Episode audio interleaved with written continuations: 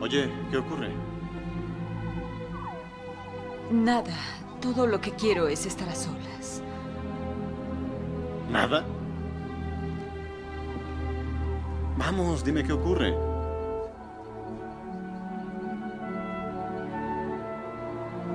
Yo quisiera decírtelo.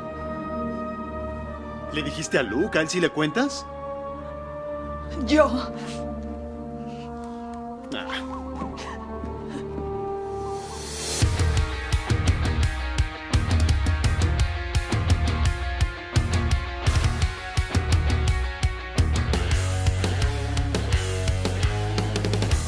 Bienvenidos y bienvenidas a un nuevo capítulo de Siempre en Movimiento.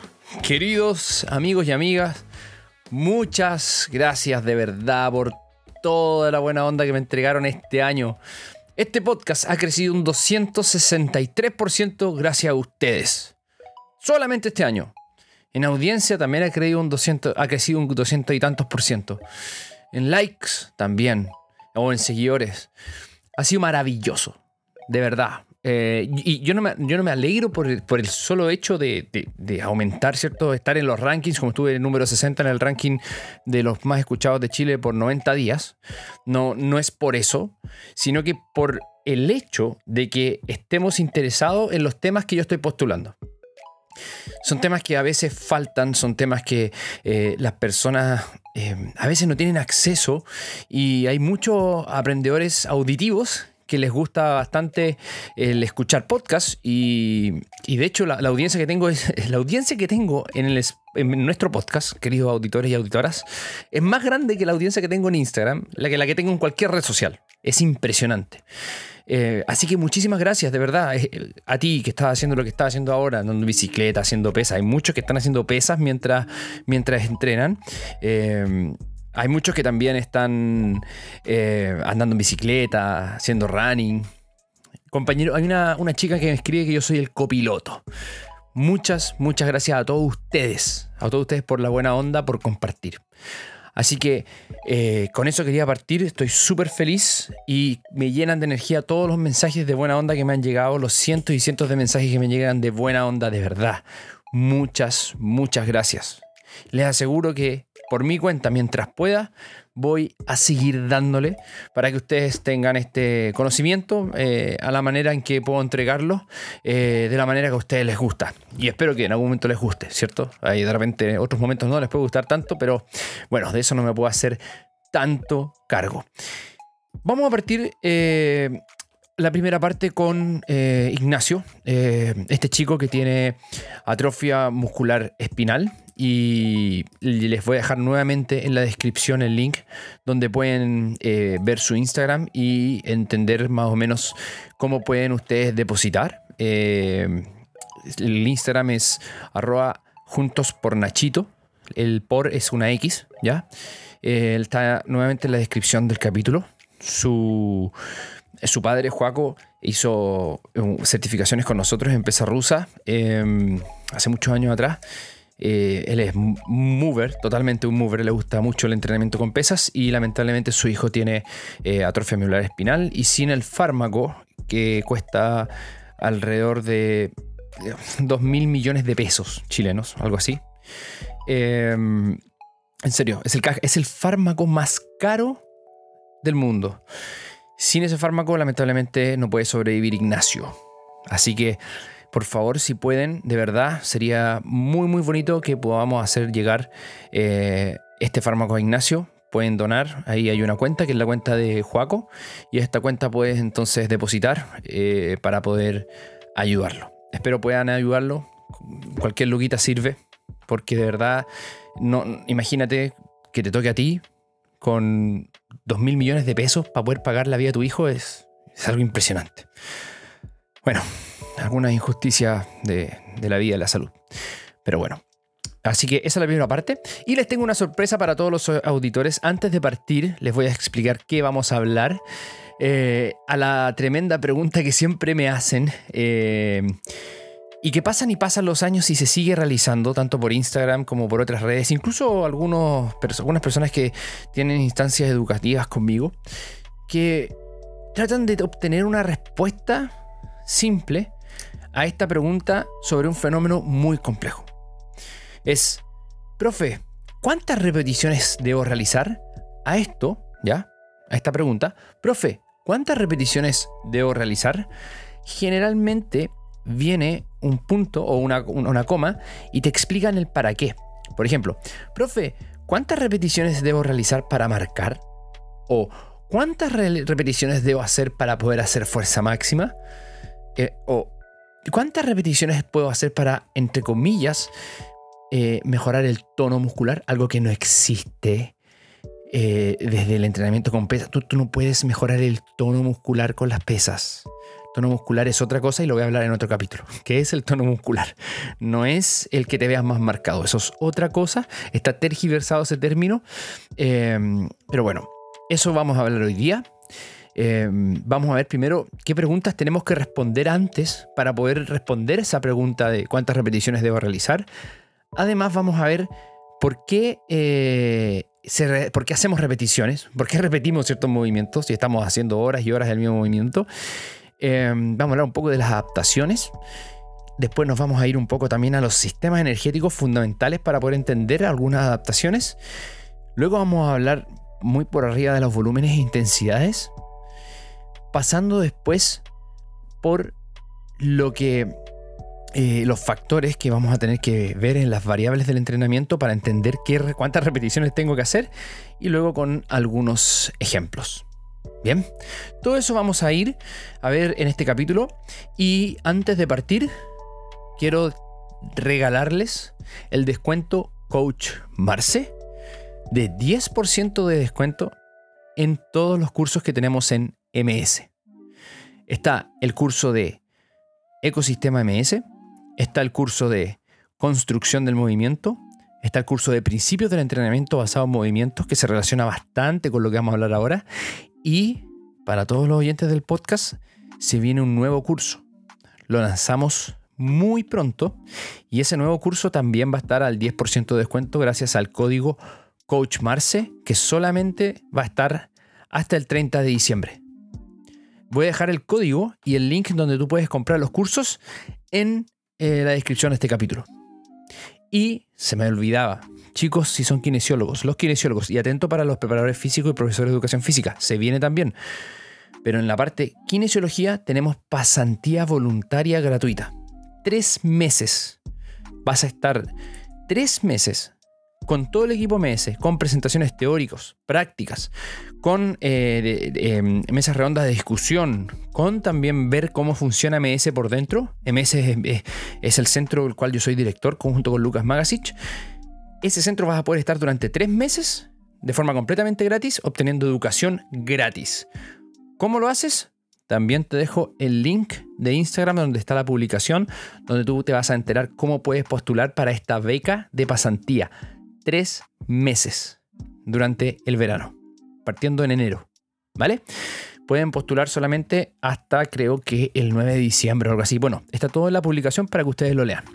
Así que sin más que decir, vamos a la pregunta. Mm. Para esta primera pregunta, que es, ¿cuántas repeticiones debo realizar?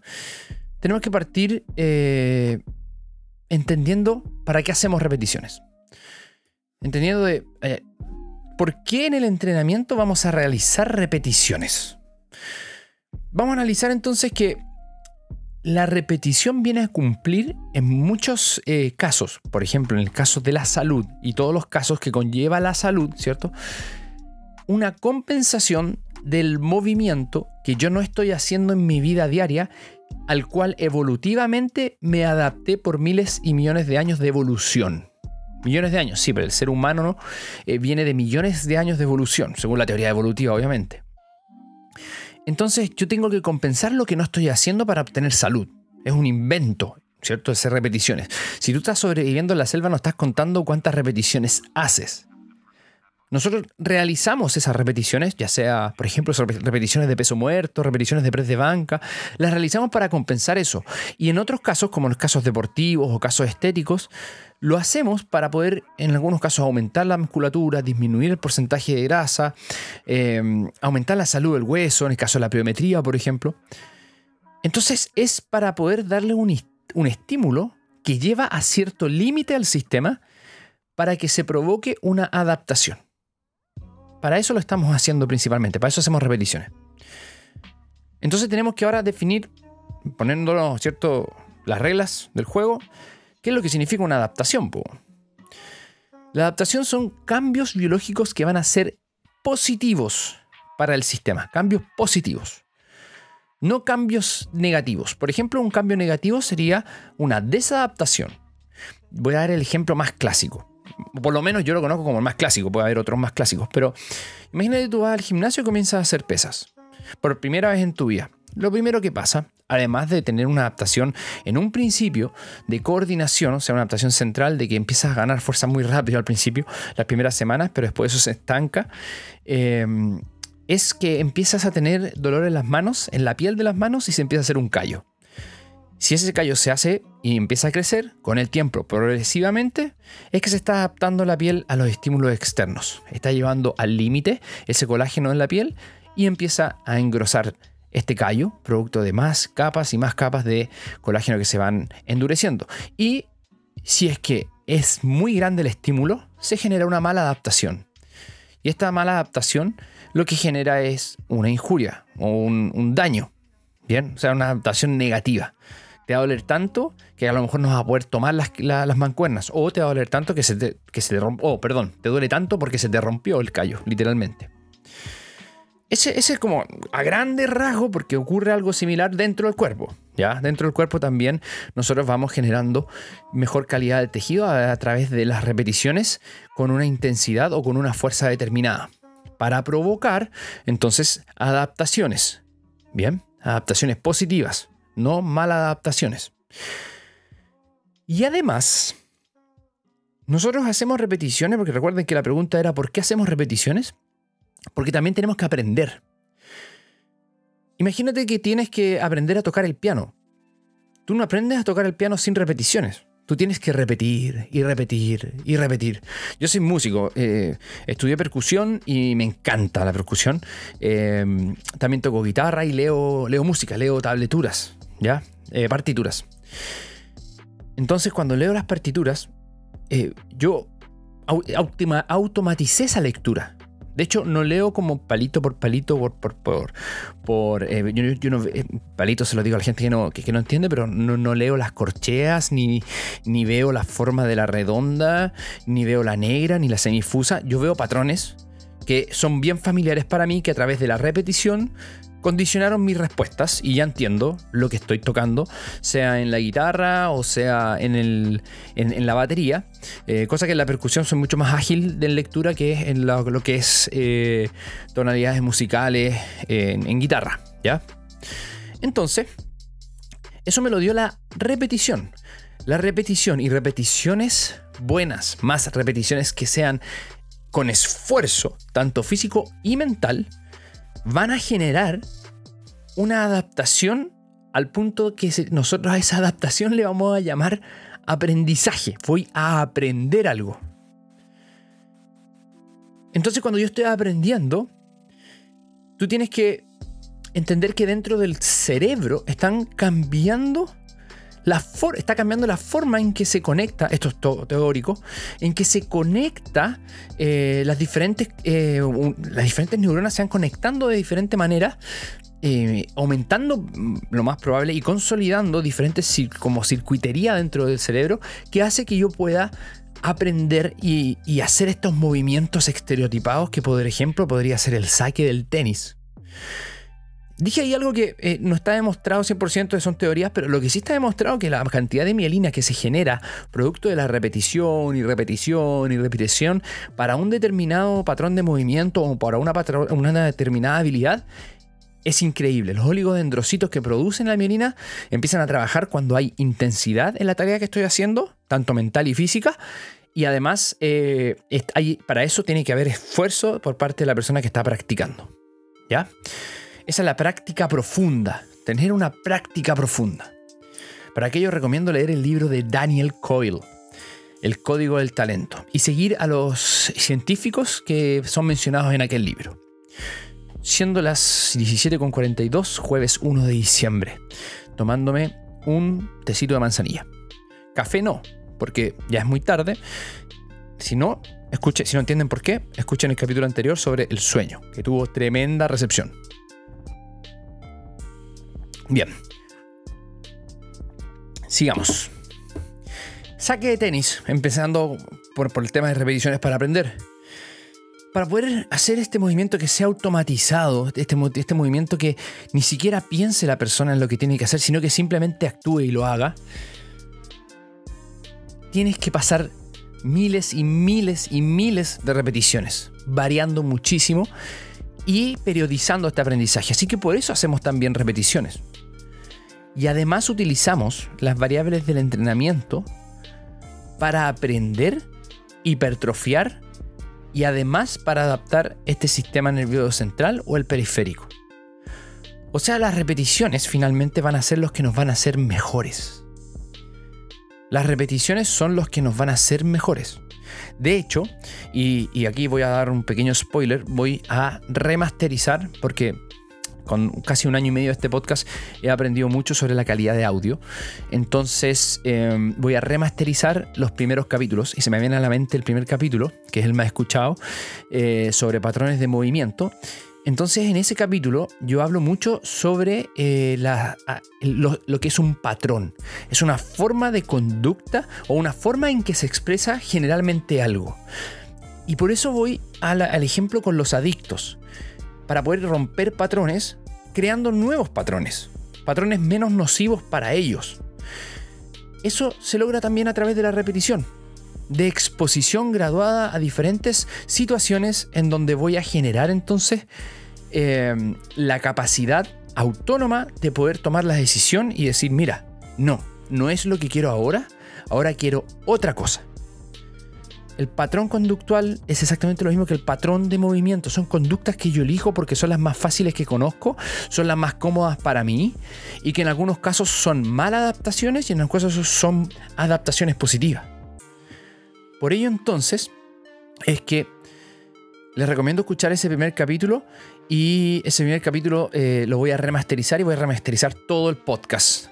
Porque este es el capítulo número cuatro de los últimos que me quedan. O sea, me quedan tres. El sueño fue el 5, cuenta regresiva viene 4, después vienen los últimos tres y con eso, chao segunda temporada, nos vemos hasta el próximo año para ir a la tercera temporada. Bien, entonces, en resumen, ¿por qué, eh, ¿por qué hacemos repeticiones? Porque de esa manera le damos estímulos a cierto límite, para generar un cierto límite en el sistema nervioso central, perdón, en el sistema completo, que provoque una adaptación. Además, vas a repetir para aprender. O sea, vamos a estar utilizando las variables del entrenamiento para aprender, hipertrofiar y entrenar el sistema nervioso central o el periférico. O ambos al mismo tiempo. Bien, chicos y chicas, llegó la hora entonces ahora, entendiendo un poquito esto, de hablar de las adaptaciones centrales, central periféricas y periféricas. ¿Qué es, qué, es ese lenguaje? ¿Cómo? ¿Adaptación central, periférica, central, periférica? No entiendo. Mira, lo voy a tratar de simplificar, hagámoslo simple para no irnos en la profunda. Las adaptaciones centrales son las que ocurren en el sistema nervioso central. Las adaptaciones de aprendizaje generalmente se pueden ser categorizadas en el sistema nervioso central.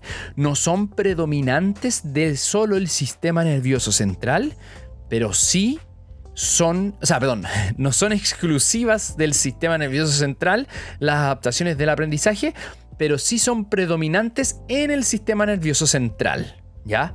Entonces tú me dices, pero ¿cómo, cómo se puede adaptar al aprendizaje el sistema periférico? Es fácil, entregando mejor información producto de la repetición. Y gracias a esa información aferente vas a poder generar mayor aprendizaje y así mayor entonces eh, eh, performance o rendimiento en la tarea que estás realizando. Entonces esas son las adaptaciones centrales. El denominador común para las adaptaciones centrales es la intensidad eh, en el caso de la fuerza, por ejemplo. Si yo quiero realizar adaptaciones centrales propias de, por ejemplo, el entrenamiento de la fuerza máxima o de la fuerza velocidad, acá potencia o también la pliometría, son esas principales adaptaciones en predominancia centrales. Luego tenemos las adaptaciones periféricas. Las periféricas son las que ocurren eh, En el caso de la, de la musculatura, o sea, en el, el caso del sistema musculoesquelético, en el músculo, en el, en el hueso, en el tendón.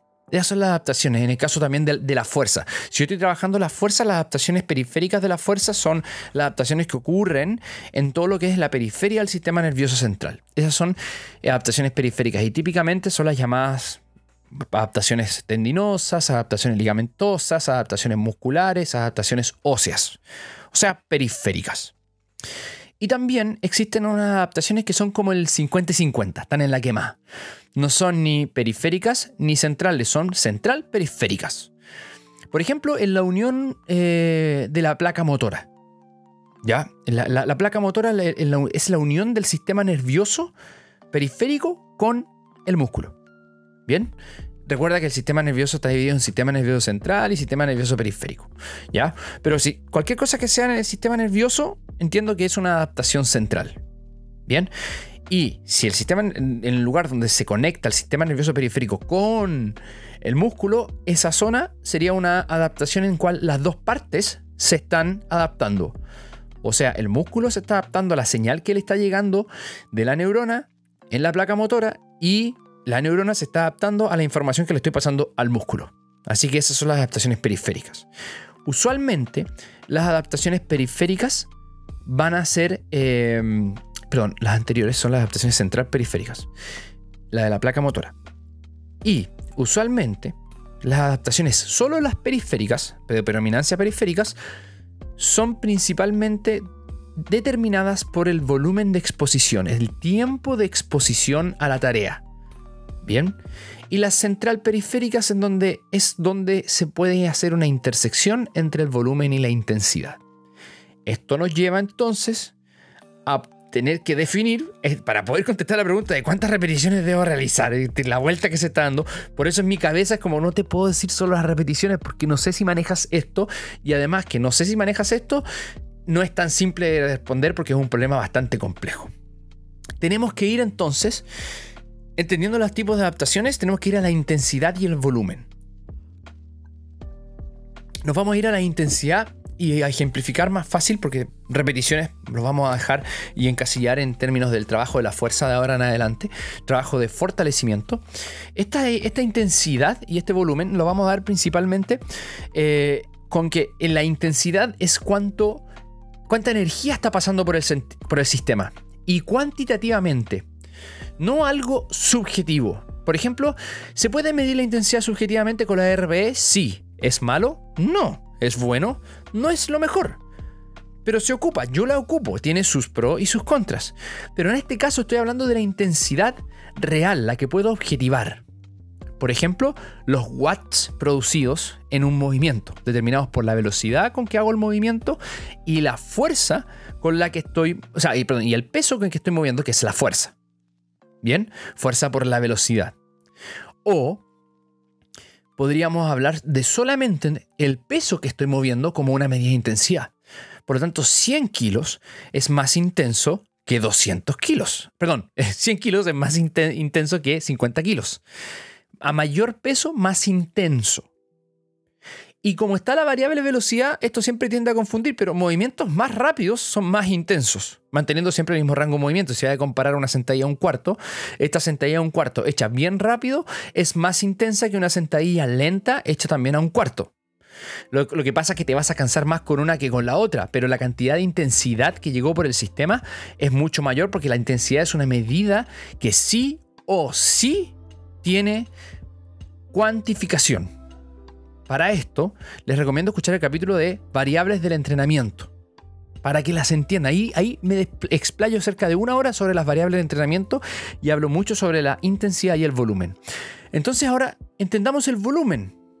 Porque al, volumen es lo que principalmente nosotros eh, generamos estas adaptaciones periféricas. ¿Qué es el volumen? El volumen es la cantidad de eventos que yo estoy produciendo.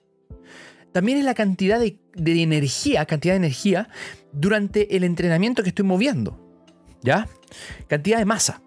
Por ejemplo, el tonelaje. ¿Ya? El tonelaje es, por ejemplo, si tengo 100 kilos, ¿ya? Estoy moviendo 100 kilos en press de banca. Y el primer set hice 8 repeticiones. el segundo set también hice 8 repeticiones y el tercer set también hice 8 repeticiones, voy a tener un total de 3 sets igual a 2400 kilos por set. O sea, 2 toneladas, 2.4 toneladas. Ese es el tonelaje de ese set. Y si sumo todas las toneladas del entrenamiento de todos los sets, voy a tener un tonelaje. En mi caso, por ejemplo, hoy día entrené y hice un tonelaje de 200, 12 toneladas. Bien, 12.000 kilos, o sea, 12 toneladas. Ese fue mi entrenamiento, un entrenamiento bastante simple. Entonces, bajo ese punto de vista, tenemos que el volumen es la cantidad de cosas. Por ejemplo, las repeticiones son volúmenes. El que hace eh, saque de tenis, volumen de saque de tenis en esta, en esta semana. Mira, saqué mil saques. Bueno, eso es volumen. O sea, las repeticiones tienen mucho que ver con el volumen. Pero es importante entenderlo, ¿ya? Muy importante, porque conectando entonces la intensidad y el volumen, el sistema del ser humano es maravilloso en cómo ha hecho estas adaptaciones, al punto que tenemos sistemas energéticos, fisiología del ejercicio, ¿les suena?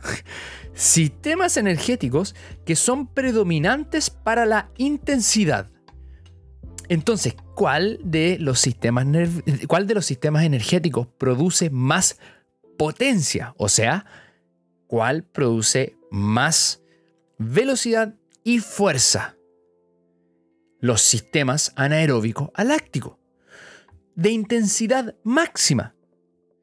Es de alta potencia. El combustible principal es el ATP y la fosfocreatina. Y está determinado para producir velocidad, fuerza-velocidad. También velocidad o todo lo que es de alta intensidad. Entonces el sistema ha podido crear específicamente maquinaria de infraestructura metabólica que sustenta la intensidad. O sea, yo lo encuentro increíble. Increíble. Y esta alta intensidad está relacionada también con cómo el sistema nervioso, por eso es una adaptación principalmente central, cómo el sistema nervioso es capaz de comandar y de dar la señal. El ratio de descarga más la frecuencia de disparo del sistema nervioso para poder reclutar más y más fibras que utilicen este sistema anaeróbico aláctico, el sistema de los fosfatos intensidad máxima. Y luego tenemos otro sistema, nos vamos a ir al más lento, pero que produce más volumen de cosas. O sea, por ejemplo, si tú vas a correr 100 metros planos, probablemente lo vas a hacer a máxima intensidad y el volumen va a ser muy poco porque no lo va a poder sostener mucho. De hecho, a los 80 metros ya estás empezando a desacelerar. Si eres un atleta de, de elite una persona como único corriente como nosotros, a los 50 metros ya estamos desacelerando. Esa, eh, eh, ese, ese tipo de trabajo es principalmente anaeróbico aláctico. Pero no es solamente eso, sino que también trabaja de cerca de un 13% el sistema aeróbico. Y este es el sistema que sustenta, este es el sistema del volumen. Este es el sistema que le va a dar los prerequisitos a que los sistemas de alta intensidad puedan trabajar. Esto lo hablo bastante en el próximo eh, curso que vamos a lanzar en MS. Tengo la materia fresquita, fresquita, cabros. Entonces, el sistema aeróbico, el oxidativo, es de intensidad muy baja, pero puede durar mucho tiempo. O sea, una carrera de 42 kilómetros. Es increíble. Puedes hacer mucho tiempo cosas con el sistema oxidativo. Puedes caminar por días, caminar y caminar y caminar. No quiere decir que lo otro no esté funcionando. Lo que pasa es que la predominancia, ese es el sistema aeróbico oxidativo. Entonces tenemos que entender que entre medio va a estar el anaeróbico láctico, que es un sistema de intensidad submáxima, como por ejemplo la resistencia a la velocidad o la resistencia anaeróbica. Y es brutal porque dentro de la célula muscular el sistema está dividido, o, perdón, dentro del músculo, tienes entonces esta división, puede hacer tres formas de trabajo el músculo. El sistema nervioso central puede comandar esas tres formas de trabajo. Muchas veces como que lo ven solamente lo, que pasa dentro de la célula, pero es todo, toda la musculatura de mi cuerpo tiene estas tres formas de trabajar y se van relevando una a otra dependiendo de las tareas que yo tengo que hacer. Por eso a la pregunta cuántas repeticiones debo realizar es como, fuck, espérate, ¿qué quieres hacer? A eso mismo, entonces, voy a repasar rápidamente todo lo que hemos hablado porque necesito que estén conmigo para llegar a la última parte. ¿Por qué hacemos? La pregunta es, ¿cuántas repeticiones debo realizar? A esa pregunta primero tenemos que responder, ¿por qué hacemos repeticiones? En primer lugar, hacemos repeticiones porque es un estímulo que le va a llevar al límite al sistema y que va a provocar una adaptación. Y además también tengo que aprender con esas repeticiones. Además, esas repeticiones van a, van a, tener, si hablamos de adaptaciones, van a ser adaptaciones de tres tipos de, eh, tres tipos de adaptaciones principalmente. Vamos a tener adaptaciones centrales, vamos a tener adaptaciones periféricas y adaptaciones central-periféricas, las que están entre medio. Pero además, vamos a tener que la intensidad y el volumen son variables del entrenamiento que vamos a tener que manejar para tocar también diferentes sistemas energéticos dependiendo de las repeticiones que yo estoy haciendo. El sistema anaeróbico aláctico, el sistema anaeróbico láctico, el sistema oxidativo tres tipos de sistemas. Pueden ser subdivididos en otros, pero voy a nombrar solamente esos tres para no marearlos. Y la alta intensidad es indirectamente proporcional al alto volumen. ¿Cómo te lo demuestro? La alta intensidad del sistema anaeróbico aláctico puede durar entre 5 a 10 segundos. Si quiero durar más tiempo, voy a tener que sacrificar intensidad. ¿Y a cuánto voy? A 40, 60 segundos en el anaeróbico, eh, a 40, 60 segundos en el anaeróbico aláctico de hecho incluso hasta 120 en capacidad. Y el aeróbico oxidativo puede durar horas y horas y horas haciendo el movimiento. Más volumen, pero mucho más lento. Y la velocidad es una variable de intensidad, por lo tanto, mucho más, mucho menos intenso. Ah, ese es el pequeño resumen, porque ahora las preguntas que nosotros tenemos que hacernos después de entender cuántas repeticiones debo realizar es, a ver, ¿Qué quieres atacar? ¿Quieres atacar el sistema anaeróbico aláctico?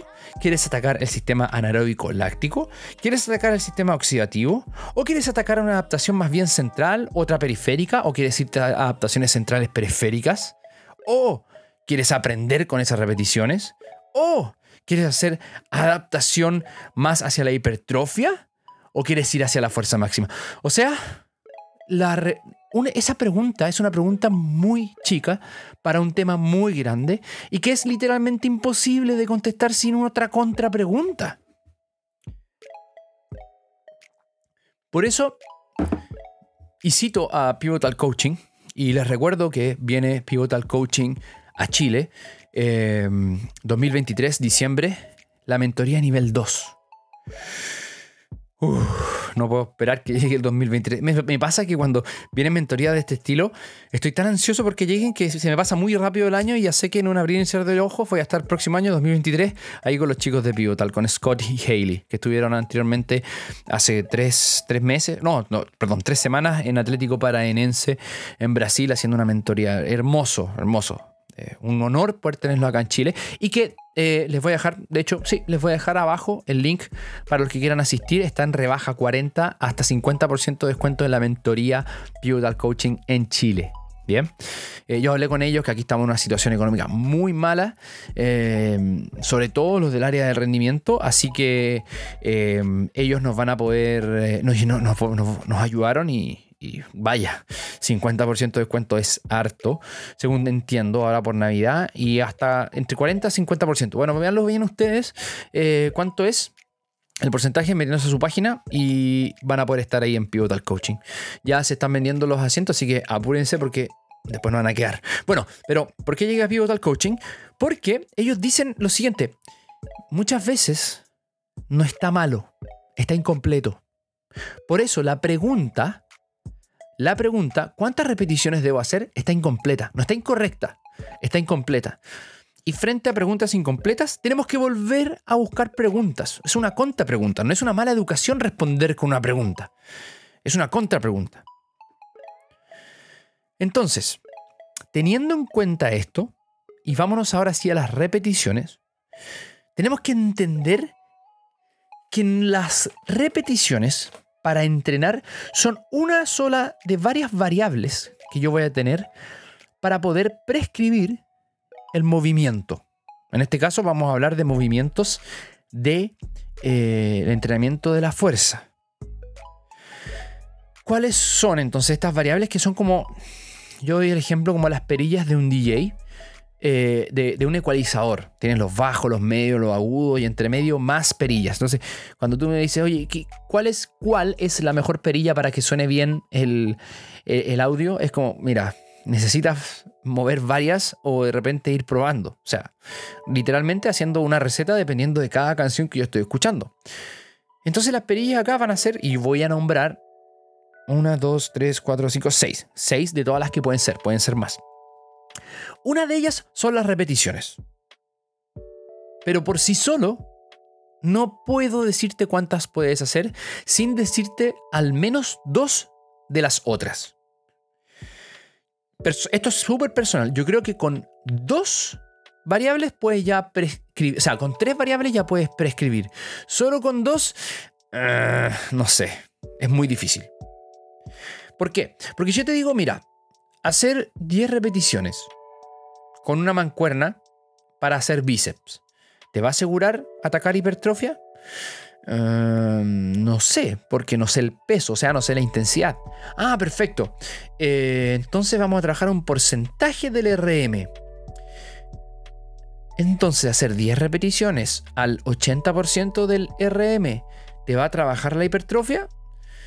Eh, no lo sé, todavía me falta. Está más clara la película, pero me falta otra variable. ¿Qué variable vamos a meter? Tiempo de descanso. Ah, perfecto. Ahora me queda, ahora como que puedo ver al 90%. Ya te entiendo. Ya. Entonces, vamos a trabajar 10 repeticiones al 80% de la RM y con un tiempo de descanso de un minuto y medio. Ah, por ahí sí. Porque si tú me estás diciendo tiempo de descanso, puedo asumir que hay sets de por medio. Está todavía incompleta la película, pero ya está un poco, un poco más clara. Por eso, tenemos principalmente seis eh, variables las cuales tenemos que utilizar para poder eh, prescribir. Vamos a tener las repeticiones, la intensidad, los sets, el tiempo bajo tensión, el tiempo de descanso. ¿Ya? Son cinco, perdón, no, no seis, cinco. Conté mal. Uno, dos, tres, cuatro, cinco. Sí, cinco. Entonces, a las re- repeticiones va a ser cuántas veces se ejecutó el movimiento. La intensidad puede ser medida de varias formas, pero en este caso elegí dos que van a ser formas objetivas. Eh, pero a su vez son variables en el tiempo. Las cuales van a ser el porcentaje de la repetición máxima de una RM, el porcentaje de una RM, y también el porcentaje de la velocidad máxima que alcanza en ese movimiento eh, al principio del set. Entonces, puedes programar por la RM o puedes programar por la velocidad. Esas son medidas de intensidad. Puedes programar por el guataje y por un montón de otras formas de intensidad. Pero lo importante es que ahí tienes entonces repeticiones e intensidad. A la pregunta de cuántas repeticiones hago, entonces tengo que preguntarle de vuelta, mm, ¿a cuánta intensidad? A mayor intensidad, más adaptaciones centrales. A mayor intensidad, más adaptaciones de los sistemas alácticos. Más adaptaciones de los sistemas anaeróbicos alácticos. Eh, y como vamos a tener eh, mayor intensidad, voy a poder hacer menos volumen, por lo tanto, menos repeticiones. A mayor intensidad, menos repeticiones, por lo tanto, menos oportunidades de aprendizaje, porque tengo que repetir muchas veces. Ah, voy entendiendo ahora cómo está unido este capítulo. Sí, me costó unirlo, weón. En serio, sí, estáis diciendo como con la cara as- asintiendo, sí, me costó unirlo. Estuve aquí como cuatro horas, weón. ya. Bien. Además, bueno, pero se hace con cariño. Además, los sets. ¿Qué son los sets o las series? ¿Cuántas series voy a trabajar de cada movimiento? Hay bastante evidencia que muestra para distintas adaptaciones las series que voy a trabajar. Pero yo no, saco mucho, a no ser que sea a máxima intensidad, hacer solamente una, un- o sea, a máxima intensidad, perdón, eh, a máximo esfuerzo, eh, incluso hasta el fallo, trabajar solamente un set. Mm, no, imagínate trabajar solamente a un set. Mm. Se puede, hay algunos métodos rusos muy buenos, pero, pero en este caso generalmente son más de dos a tres sets los que se van a estar trabajando por movimientos, si quieres dividirlo en empuje, tracciones, cosas así. Así que a la misma pregunta, ¿cuántas repeticiones tengo que hacer? Ya, ¿cuántos sets además estás haciendo? Y el tiempo bajo tensión es algo interesante porque no lo toma generalmente en cuenta las personas. Y es fundamental dentro de las investigaciones. Se han hecho investigaciones en donde no se toma en cuenta las repeticiones y solamente se programa con el tiempo bajo tensión y la velocidad de ejecución. Y eso genera igual efecto, incluso mejor que solamente contar repeticiones. ¿Por qué? Imagínate hacer bíceps, hacer flexión de, codo, ¿cierto? Eh, curl de bíceps. Y este curl de bíceps lo haces con eh, una intensidad del 60%, vas a hacer 12 repeticiones. Pero esas 12 repeticiones las haces lo más rápido posible. No pasaste mucho tiempo bajo esa tensión y la tensión mecánica es lo que va a dar señalización para la hipertrofia, por ejemplo. Entonces esa tensión no fue lo suficientemente rápida, por eso muchas veces, o sea, no fue lo suficientemente prolongada. Por eso muchas veces los trabajos de hipertrofia se van a preferir hacer en algunas veces, sobre todo en rangos de movimiento que se tengan muy pequeños, se van a hacer lentos para pasar más tiempo bajo tensión. Y puedes cambiar, en vez de, de pensar solo en repeticiones, puedes poner un reloj y decir, mira, si este parámetro de carga me está diciendo este, en esta investigación que tengo que pasar 40 segundos haciendo repeticiones, mejor para un bajo tiempo, o sea, para, una baja intensidad, voy a contar los 40 segundos más que contar las repeticiones. Así que también es otra variable que tenemos que tener en cuenta. Y finalmente el descanso. Porque el sistema anaeróbico aláctico necesita tiempo de descanso, mucho tiempo. No así el aeróbico oxidativo. Puede trabajar continuamente. Entonces también, ¿para qué lo quiero? ¿Cuántas repeticiones tengo que hacer? ¿Va a ser respondida dependiendo del objetivo. Y para el objetivo yo voy a modificar las repeticiones que tengo, la intensidad que yo voy a trabajar, las, las series con las que voy a hacer, el tiempo bajo tensión por cada repetición y el tiempo de descanso. El tiempo bajo tensión por cada serie, mejor dicho. Y el tiempo de descanso entre cada una. Así que, uff, a tus preguntas, las que siempre me hacen por Instagram o WhatsApp, ¿Cuántas repeticiones debo realizar para X motivo? Bien, te voy a dar algunas recetas que ha hecho la ciencia. Yo me estoy basando en algunos eh, em, parámetros de carga de la NSSA. Vamos aquí, súper simple. Para trabajar eh, la hipertrofia sarcoplasmática. ¿Ya? Hipertrofia sarcoplasmática, también llamada hipertrofia metabólica, también llamada hipertrofia no funcional y también llamada solo hipertrofia. Distintos autores. Eh, y sí, lo sé, no, no existe una real diferenciación entre la hipertrofia sarcoplasmática versus la miofibrilar. ¿Se producen las dos? Sí, una novedad increíble, compadre. Increíble. Ah, lo que pasa, que les voy a contar el, el porqué. Mucha gente como que claro, estos cherry pickings de, de, paper que de repente sacan como... Eso se sabe hace rato, desde que se inventó el término sarcoplasmático, se te está diciendo que es lo que va a predominar, o un aumento en el sarcoplasma o un aumento en las miofibrillas, eso es. ¿Y la hipertrofia sarcoplasmática va a generar, va a generar cambios en las miofibrillas? Claro que sí. ¿Va a generar adaptación central? Claro que sí. Pero ¿cuál va a ser la principal predominancia? La hipertrofia metabólica. O sea, el sarcoplasma va a empezar a crecer y va a darle más espacio a más miofibrillas para que lleguen a rellenarlo. ¿Y cuántas repeticiones dicen las investigaciones? Bueno, no es solo repeticiones, sino que con todo lo que te dije en el podcast anterior, lo vamos a trabajar de la siguiente manera. Se dice que entre 9 a 12 repeticiones, con un porcentaje entre el 70 al 80% de la RM, con 3 a 6 series, con un tiempo de tensión entre 40 a 70 segundos y con un tiempo de descanso menor o igual a un minuto, estaríamos entrando en la zona de hipertrofia sarcoplasmática. ¡Wow! Y este tipo de hipertrofia es bastante interesante porque son muchas repeticiones, lo cual te puede ayudar a consolidar bastante patrones de movimiento, porque pasas mucho tiempo haciendo repeticiones. Luego la hipertrofia miofibrilar, donde empieza a aumentar la intensidad y al momento de aumentar la intensidad va entonces a disminuir el volumen.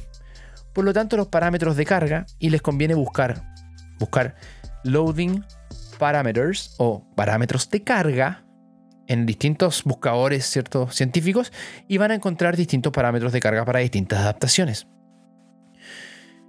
Para trabajar la hipertrofia miofibrilar, se ha encontrado que repeticiones entre 6 a 8, porcentaje de la RM entre un 80 y un 85%, series entre 4 a 8, aumentan las series porque tengo que compensar la baja de volumen que se genera por cada repetición que hago, o sea, por cada serie que hago.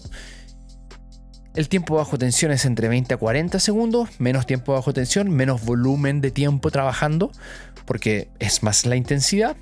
Y el tiempo de descanso tiene que ser mayor, porque estoy tocando, empezando a tocar la alta intensidad, 1 a 2 minutos sigamos avanzando. Vamos a tener los parámetros de fuerza máxima relativa. ¿Se imaginan responderle así a una persona que dice, ¿cuántas repeticiones tengo que hacer? Bien, para los parámetros de fuerza relativa se han encontrado que tenemos que trabajar, fuerza máxima relativa, tenemos que trabajar entre 5 o menos repeticiones con un porcentaje al 85 al 100% de las RM, entre 6 a 12 series con un tiempo bajo tensión de menor a 20 segundos y un tiempo de descanso entre 3 a 5 minutos cercano al descanso completo.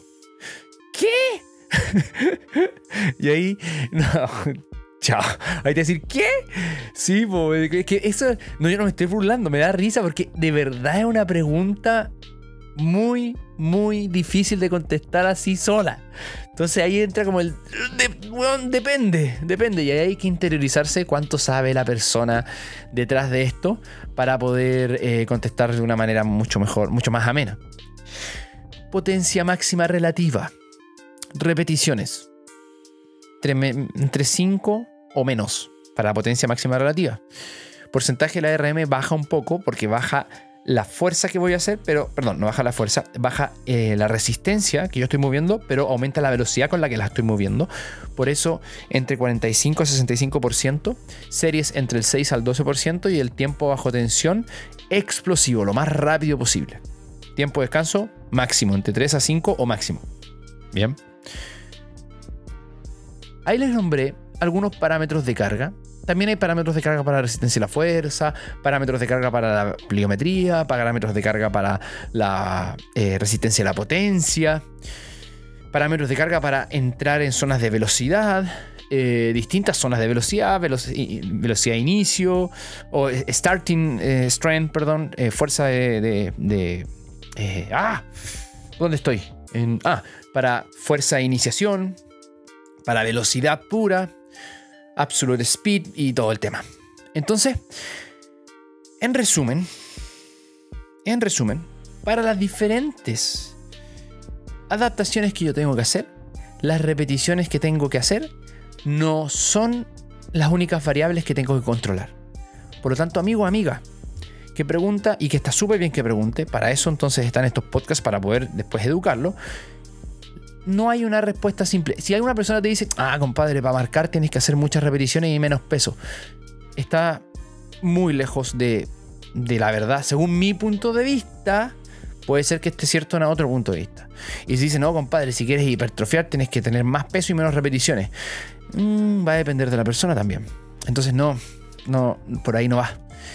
Porque no es solamente cuántas repeticiones tengo que hacer sino que cuántas variables voy a tener que, yo modificar y cuáles son las más pertinentes a modificar en la persona que tengo al frente para causar las adaptaciones que tengo al frente.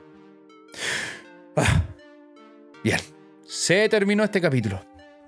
Espero les haya gustado. Em, si les gusta, por favor, compártanlo. Denle seguir al podcast. Y disculpen por haberme dado una vuelta gigante, pero creo que lo amerita. Sí, creo que lo amerita.